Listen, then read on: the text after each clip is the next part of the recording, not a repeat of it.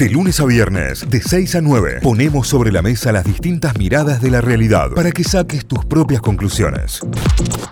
Y momento de hablar de ESI, porque en Notify, te lo decimos siempre, de ESI sí se habla de educación sexual integral y lo hacemos con la número uno, lo hacemos con Mariana Dapuez. Ella es magíster, es eh, además eh, la persona que forma y capacita a docentes a la hora de eh, iniciar en esto y obviamente a la hora también de llevar adelante lo que es la ESI en el aula. Mariana, buen día, bienvenida a Notify, ¿cómo andás? Hola, Kai, hola, Tita. Muchas gracias por la invitación. Gracias por tantos halagos siempre. Acá me siento pero re feliz. Y nosotros, la verdad que orgullosos de tenerte de tenerte aquí formando parte del equipo, así que nada, nos pone muy, muy contentos. Eh, lo, lo, veníamos charlando desde la semana pasada. Recordemos que el primero de diciembre es el Día Mundial de la Lucha contra el VIH y, y siempre caemos en lo mismo porque básicamente tenemos que empezar a darle la importancia que se merece y es la ESI, es la educación sexual integral y es eh, la ESI como herramienta fundamental para la prevención.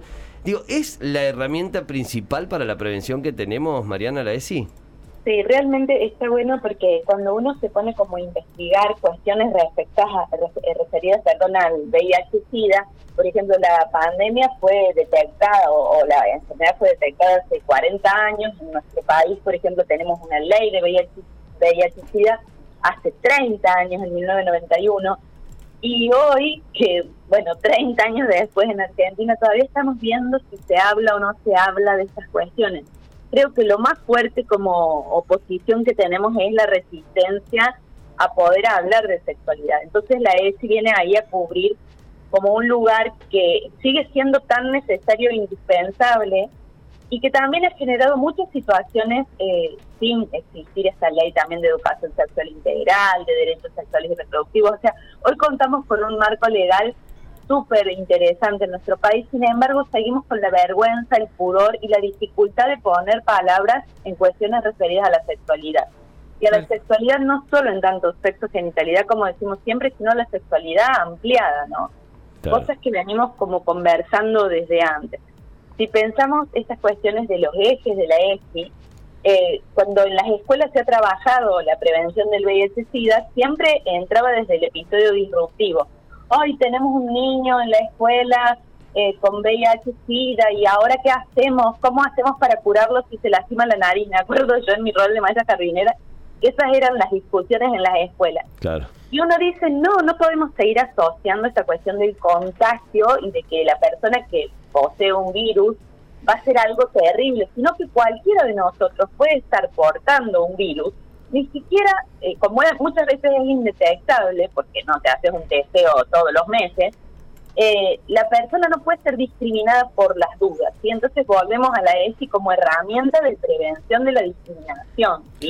Y en todo caso, sí sabemos que hay vías de contagio que tienen que ver con las relaciones sexuales, bueno, oral, anal o vaginal, cualquiera de las tres vías tiene que ser con utilización de preservativos la vía de transmisión eh, vertical que tiene que ver con de madre a hijo, hija, en el canal de parto, en el embarazo o en la lactancia.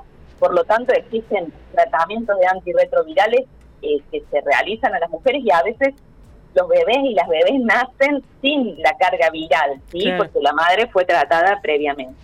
Y la otra es no compartir elementos punzocortantes. Pero está bueno, solo quiero cerrar esta idea de pensar que no es una enfermedad contagiosa, porque la palabra contagiosa eh, tiene que ver con esta representación de lo, de lo terrible y la discriminación por, por debajo de cualquier práctica social. Sí es una enfermedad fuertemente transmisible si no nos cuidamos. ¿Se entiende? Sí, ¿Se entiende la diferencia? Por eso, no, y también me hace muchísimo sentido esto de cuando ya empezamos a hablar de convivir con el virus y, empezar a, darle esta entidad que realmente tiene, porque es cierto, convivimos con miles de virus constantemente, que bueno, algunos te pueden desarrollar una enfermedad más grave que otros, pero digo, entender esto desde ese lado también porque la realidad es que cuando hablamos de discriminación a, por ejemplo, una persona que conviva con el VIH, eh, lo, hacemos, eh, esto que vos decías, te alejás, no sabés, la ignorancia, no querés compartir un espacio, un lugar, o al menos era lo que pasaba por parte de ignorancia, y después compartimos lugar y espacio con un montón de cosas, somos mucho más conscientes de eso ahora. Claro, y además nadie, o sea, primero que, te, a ver, yo pensaba, em, cuáles son las, las recomendaciones, dice, de las organizaciones internacionales respecto a esto, además de eh, tratar de controlar las vías de transmisión concretas que estábamos diciendo recién, ¿no? Bueno, la, transmisión vertical de madre a hijo, eh, bueno, hija, este, la, el, compartir elementos punzocortantes. Por eso cuando uno, por ejemplo, se va al dentista, le tiene que decir, por favor, usás este, descartables, o a, la, o a quien te saque sangre, usás descartables, y hay hasta proyectos de reducción de riesgo y daño en el consumo problemático de sustancias. O sea, países como Holanda que te ponen este, lugares de, consumo con descartables para que si las personas tienen algún tipo de adicción o, abuso de sustancias, eh, haya prevención en tanto el cuidado de la salud. Digo, estas son como cuestiones en algún punto generales. Pero respecto a la ESI en particular, está bueno pensar que la solución es social, además de una responsabilidad individual y que todos tenemos derecho a la salud sexual y reproductiva o no reproductiva y que la ESI es una herramienta de educación. Entonces, pensar en eso de los ejes de la afectividad, ¿por qué fulanito o fulanita va a ser ahora un monstruo porque tiene VIH si hasta antes de ayer era mi primo, mi prima, mi hijo, mi alumno, mi sobrina, mi, ¿se entiende? O sea, es la misma persona portadora de una determinada este, carga viral o cuando decís, bueno, tiene, actualmente es considerada una enfermedad crónica. No estamos diciendo por esto que no hay que prestarle atención. Claramente hay que eh, prestarle muchísima atención y no llegar a la situación de adquirir los virus. Pero eso es como el COVID. Todos nos pusimos locos y empezamos a usar alcohol en gel y barbijo, pero no nos pusimos locos con saber que las cifras de sífilis, de VIH-Sida, de HPV reaumentaron tremendamente, ¿sí? O sea que los datos científicos son altísimos y que seguimos diciendo, ¡ay, un preservativo! No sé, es como, ¿qué pasa con, el, con la posibilidad de nominar correctamente las partes, reconocer el cuerpo desde tempranas edades, eh, identificar que los, que los modos de tratarnos tienen que ser amables y consentidos, no violentos, porque también las mujeres en situación de pobreza eh, tienen doble o triple inequidad en el acceso a la salud referida a estas cuestiones eh, del, cuidado de las ITS, ¿sí? de las infecciones de transmisión sexual. Claro. Sí, sí, sí, sí. ¿Y por qué, eh, entre otras cosas, sigue siendo un pedido del paciente el, el, que te hagan, cuando te hacen análisis citológico de sangre básico, te hagan el, el, de HIV? ¿Por qué no está incorporado eso como una forma de, de conocimiento previo? No, eso está re bueno lo que traes, porque en realidad, si vos lo, lo pautás como un screening, o sea, como que a todas las personas que ingresan a trabajar se les pide un citológico completo y el VIH, se han generado múltiples situaciones de discriminación, justamente por eso. Entonces, es parte también de la ley de VIH-Sida y de los derechos sexuales y reproductivos, la confidencialidad del testeo y que sí, una persona a partir de los 13 años, según el Código Civil, a partir de los 14, desde la Ley de Salud Sexual y Reproductiva eh, 25673, puede solicitar, sin la compañía de un adulto tutor, el testeo gratuito y confidencial del VIH-Sida y se sugiere repetirlo al menos una vez al mes o una vez cada dos meses si has estado en alguna situación que podría haber generado un contagio por lo que se denomina periodo ventana pero lo de lo de que no sea un streaming, o sea, que no sea una prueba solicitada masivamente, tiene que ver con el cuidado a la humanización del paciente y a la no discriminación. Porque además seguramente hay un montón de enfermedades o virus o bacterias que, de las cuales somos portadores y no lo sabemos, ¿sí? La misma eh, sífilis, que se pensaba una enfermedad, o sea, o una infección de transmisión sexual erradicada, ha tenido un rebrote por la, porque la gente se relajó también y hay poco dinero eh, de las políticas públicas destinado a la discusión, a la prevención y a la promoción, lamentablemente, de estas temáticas que tienen que ver con la sexualidad. Hubo como momentos en que sí, se hablaba más y otros en que menos. Y, eso es muy importante para llegar a todos los territorios, ¿sí? Entonces pensar en esto, en la cuestión de los derechos, el que tenga duda y eh, puede como buscar, bueno, acá el programa provincial de VIH-Sida hay gente súper capaz, siempre yo trabajo mucho con ellos, articulando desde salud y educación, antes también cuando trabajaba en educación, siempre son convocados desde las eh, personas referentes importantes de nuestro país para contar sus experiencias.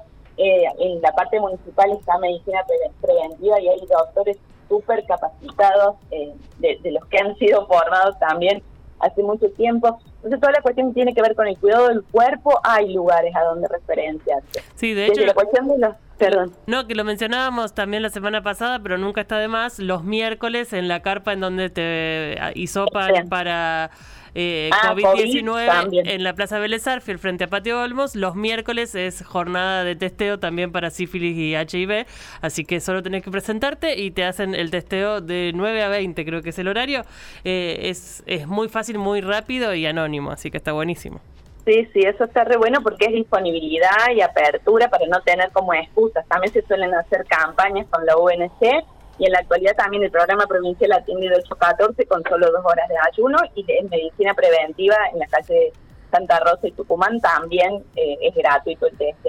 Está, bueno volver a pensar esto de los ejes de la afectividad, que no podemos desconocer al otro o a la otra por la aportación de un virus, que en todo caso tenemos que acompañar, que sí tenemos que ser cuidadosos y cuidadosas, por ejemplo, utilizar guantes de látex o en las escuelas cuando no tenés ahí nomás eso, una bolsita de nylon en la mano para atender al niño, pero no puedes hacer abandono de personas, ¿sí? No tiene por qué la mamá, el papá del niño, la niña contar que tiene VIH, porque nadie anda diciendo yo tengo, este, no sé, diabetes o tengo, eh, qué sé yo, hipotiroidismo, si no necesitas un tratamiento específico que se tenga que dar en la escuela. ¿sí? Eso es importante también, porque el cuidado tiene que estar presente.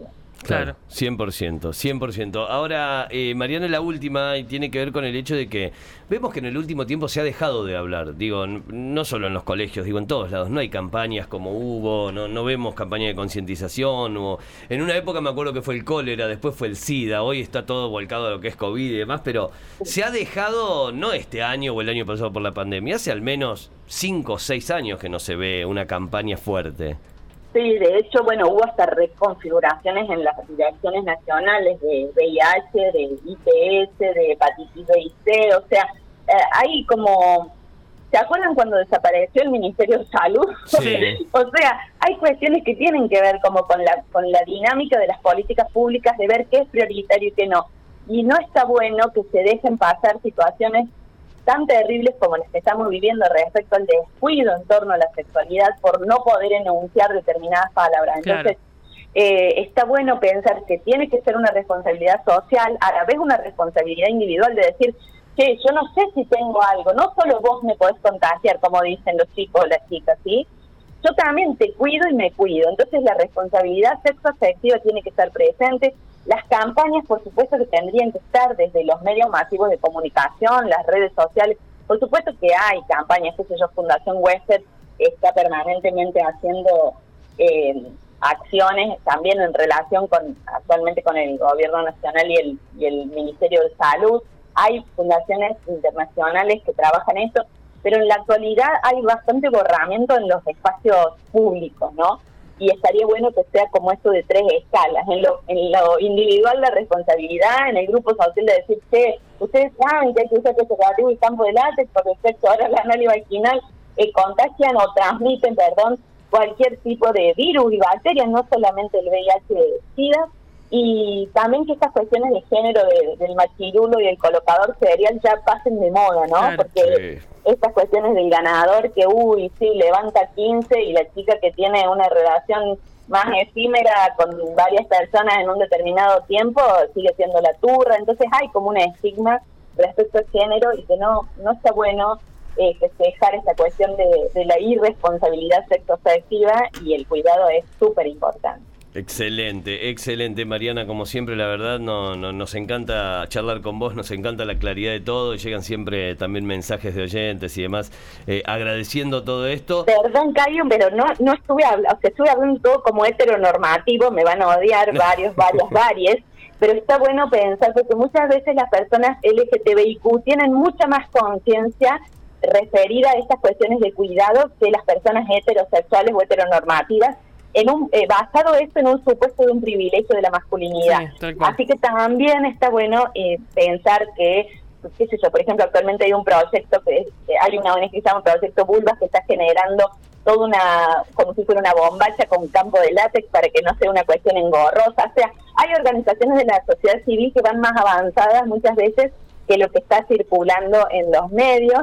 Entonces está bueno también dar participación a las personas eh, portadoras de VIH o que viven con VIH, porque ya la palabra portador también es añeja, y a las personas que tienen como eh, ya prácticas que van mejorando la calidad de vida en el cuidado y en la, por ejemplo, eh, no reinfección del virus. Entonces, está bueno tener en cuenta que, el respeto, que los derechos, que el cuidado del cuerpo, que la diversidad de género es para todos, todas y todos. Excelente, excelente. Mariana, muchísimas gracias y como siempre va a estar la columna en Spotify para que la quieran, para que la puedan reescuchar o para que la puedan escuchar los que no la escucharon y para compartir. Gracias. No, gracias a ustedes, chicos. Un abrazo. Que tengas buena semana. Chao. Mariana pues es magíster, es psicóloga, es eh, capacitadora en cuestiones de género, de educación sexual integral, es nuestra columnista. Pueden comprar su libro también, pues está buenísimo. Eh, su libro que habla sobre ESI, sobre cómo enseñar educación sexual integral con equidad de género, lo cual está zarpado. Así que la buscan así, mgtr.mariana en las redes y ahí la van a encontrar. Notify, las distintas miradas de la actualidad para que saques tus propias conclusiones. De 6 a 9, Notify, plataforma de noticias.